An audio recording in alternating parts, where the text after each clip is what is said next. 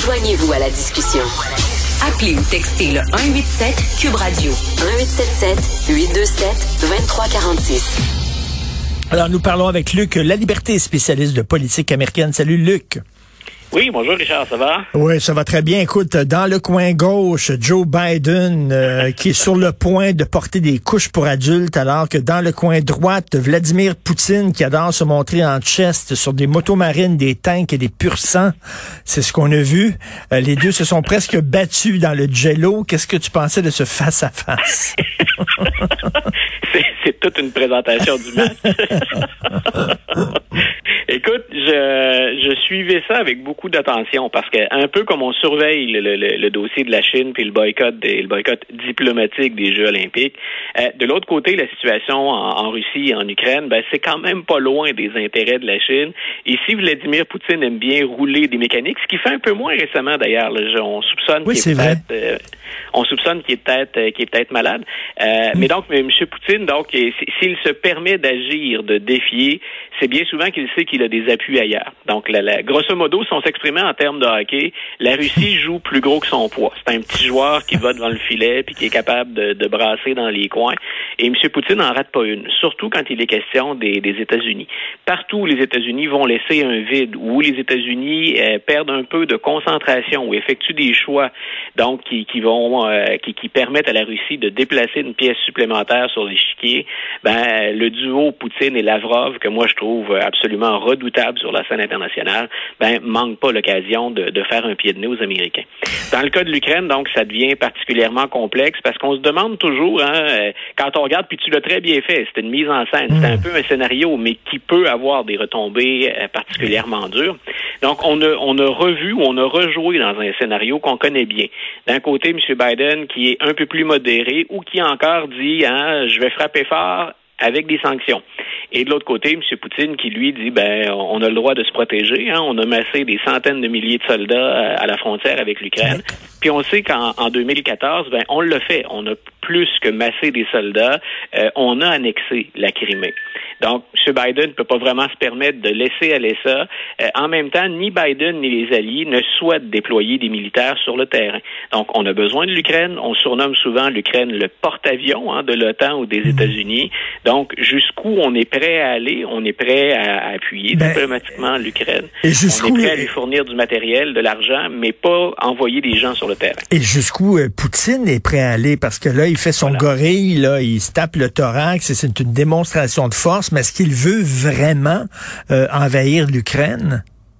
Ben voilà, ce qu'on peut se demander, un, l'Ukraine, sans que l'Ukraine soit devenue une, une, puissance militaire, avec l'aide, entre autres, de, de, des États-Unis puis de leurs alliés, l'Ukraine est mieux équipée pour réagir qu'elle ne l'était euh, au moment où on a annexé la Crimée.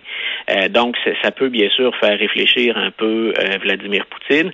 En même temps, M. Poutine, il est, il aime bien, on le disait tantôt, c'est un scénario, il aime bien sortir les bras puis démontrer une image de force. Il le fait avec mmh. Obama, à qui il avait fait je sais pas combien de pieds de nez jusque dans les journaux américains, dans le New York Times. Euh, en même temps, c'est quelqu'un de très habile et de très intelligent. M. Poutine va aller ou va tordre hein, les, les, les, bras ou le jeu jusqu'à une certaine limite. Et ça lui est déjà arrivé de reculer en échange de certaines compensations. Est-ce que si M. Biden puis l'OTAN disent, euh, ben, écoutez, nous, on, on, stabilise la région, puis on, on, ne fait pas plus que ce qu'on fait présentement, est-ce que c'est pas au fond ce que pouvait chercher tout simplement Vladimir Poutine et qu'il va se contenter de ça? Maintenant, je répète, bien malin qui peut prédire la suite. Et la suite, ben, c'est un jeu d'alliance. Ça nous rappelle malheureusement, puis je veux pas faire dans le dramatique non plus, mais des conflits à l'international, la première ou la deuxième guerre mondiale. Quand on, un joueur déplace son pion sur l'échiquier, mais que le jeu d'alliance embarque, ben ensuite ça se limite euh, malheureusement, ça se, ça se limite malheureusement pas à, à, un conflit local. Mais tu fais la référence à la deuxième oui. guerre mondiale. Euh, écoute, lorsque Hitler a euh, décidé d'annexer la, les Sudètes là, euh, voilà. euh, à l'Allemagne en disant ben ce sont des Allemands finalement. Et il y a beaucoup de gens de cette région-là qui effectivement se définissaient comme Allemands et qui étaient très contents d'être annexés à l'Allemagne. J'imagine c'est la même chose en Ukraine. Il y a des Ukrainiens ouais. qui se disent Russes. Là. Ben voilà, il y a aussi des, des c'est ce qu'on c'est ce qu'on fait pas ressortir assez souvent à mon goût. Euh, en Ukraine, il y a des, des, des intérêts pro-russes également. Donc c'est pas comme s'il y avait unanimité sur le à mmh. l'intérieur de, de, de l'Ukraine sur euh, la, la, la, route à suivre hein, ou sur la suite des choses. Maintenant, bien sûr, ben, l'Ukraine reste un gouvernement autonome. C'est un pays qui est indépendant, euh, puis qui semble avoir fait son, son lit du côté occidental. Mais je répète, là où M. Zelensky puis les Ukrainiens jouent beaucoup, c'est jusqu'où les alliés occidentaux sont prêts à aller. On leur a déjà dit, par exemple, ne rêvez pas l'Union européenne, ce qu'on aurait bien aimé avoir du côté ukrainien. Donc, on est prêt à vous supporter. Stratégiquement, c'est assez clair qu'on a des intérêts ou des atomes crochus.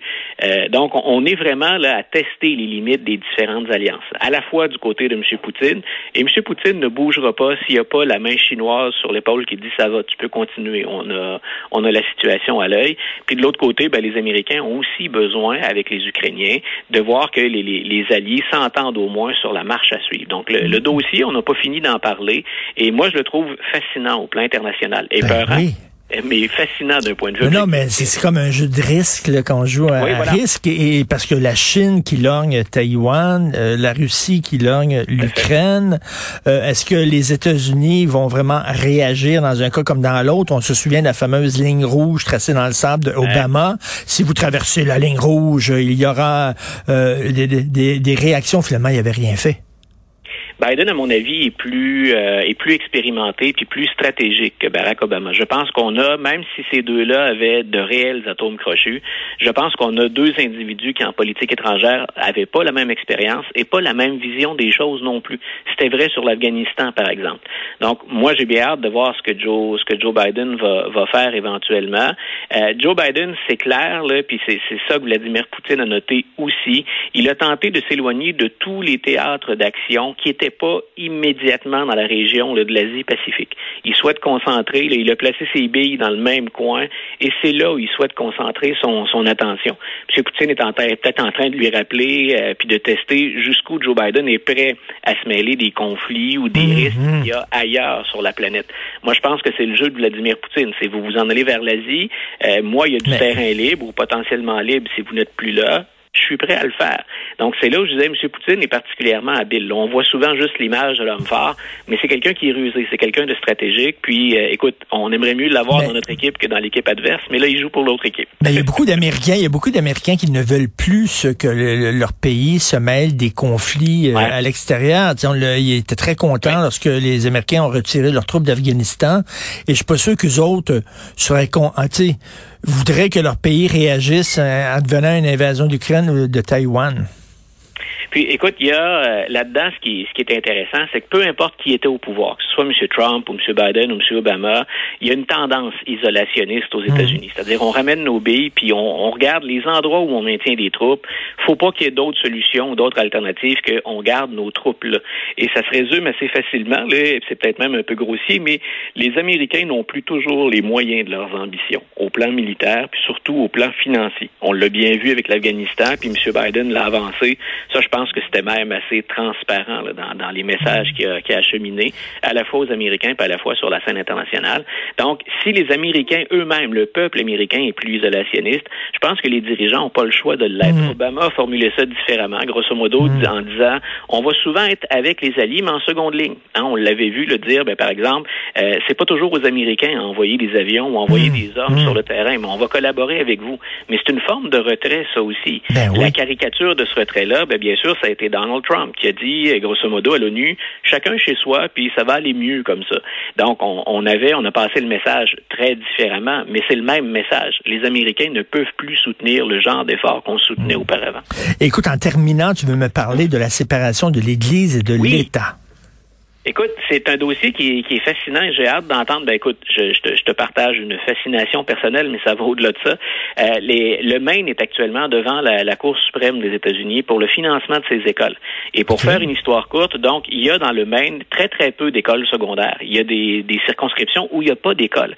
Donc on doit souvent transporter les enfants. Puis c'est l'État qui euh, finance euh, le transport scolaire, puis qui atténue les coûts pour les écoles qui reçoivent plus d'étudiants. Là où on est devant la Cour suprême, c'est le Maine dit, nous, tant et aussi longtemps que ce sont des écoles publiques et des écoles laïques, on paye. Donc, on vous déplace dans le Maine pour aller étudier parce qu'il n'y a pas d'école secondaire près de chez vous, mais on ne donne finalement de soutien financier qu'à des écoles qui font pas un enseignement appuyé sur la religion. Alors, on est allé devant la Cour suprême avec ça. Et euh, les écoles à vocation religieuse disent on fait de la discrimination contre nous. Et ce qui est intéressant, encore une fois, c'est qu'on le sait, on a six juges plus conservateurs à la Cour suprême, dont cinq qui ont étudié dans des écoles euh, qui enseignaient à partir de principes religieux. Donc, il y a une séparation de l'Église et de l'État aux États-Unis officiellement. En même temps, entre le public et le privé, il y a souvent une grande différence. Et tu peux, aux États-Unis, envoyer ton enfant étudier à partir d'un enseignement religieux ah, si tu en oui. si en as les moyens, euh, mais ce qui n'est pas le cas dans le réseau public. Et là, la Cour suprême, on sent très bien chez cinq des six juges qu'il y a un, penchant favorable à dire aux écoles privées à, à vocation religieuse, euh, l'État fait de la discrimination contre vous si vous ne recevez pas une compensation financière. De l'autre côté, les progressistes, eux, ben, sont euh, à, à, crier ces jours-ci en disant, ben, écoutez, est-ce que vous savez, par exemple, que les écoles appuyées sur un enseignement religieux, euh, ça va à l'encontre de la Charte des droits dans l'application de certaines choses? Puis là, le juge Stephen Breyer, qui va peut-être quitter bientôt, M. Breyer a dit, vous savez que dans les écoles dont vous parlez au Maine, là, euh, on n'accepte pas d'étudiants gays pas de prof gay. Euh, oh. On y enseigne que l'homme est supérieur à la femme. Donc, vous vous apprêtez à utiliser des fonds publics pour euh, financer un enseignement qui s'appuie, entre autres, sur ce genre de données-là. Ça Donc, je trouvais que le débat était fascinant. Ben, mais hein, c'est certain. Et la religion est très présente aux États-Unis, vraiment. In ah. God we trust, hein, quand même. C'est encore un choc culturel pour nous, peu importe oui. de quelle confession, obédience, qu'on soit pratiquant ou pas. Quand on arrive aux États-Unis, dans certains États, pour nous, c'est un un autre monde. Ah oui, tout à fait. Et écoute, je sais que tu es en fin de session, euh, oui. donc dans, dans, les corrections et tout ça. Ah, tu es, es, un amateur de séries, tu peut-être pas le temps de, de regarder ça, mais peut-être dans le temps des fêtes, là, si tu peux regarder Succession c'est une jouissance. C'est un chef-d'œuvre. Tu as tout à fait raison. Je suis assis sur la pile de copies, mais elle descend quand même assez, assez okay. rapidement. Il y a deux choses que je veux voir. C'est drôle parce que mes collègues m'en parlaient au bureau, Succession, ah, et je veux absolument voir la nouvelle mouture de euh, la comédie musicale euh, West Side Story. Oh oui, ben Donc, oui. Là, au sommet de ma liste, c'est les deux premières choses que je veux voir quand je dépose mon crayon de correcteur. Bon, ben pour West Side Story, on se croisera au cinéma. Merci beaucoup, Luc. Merci. Bon week-end. Richard, bonne journée.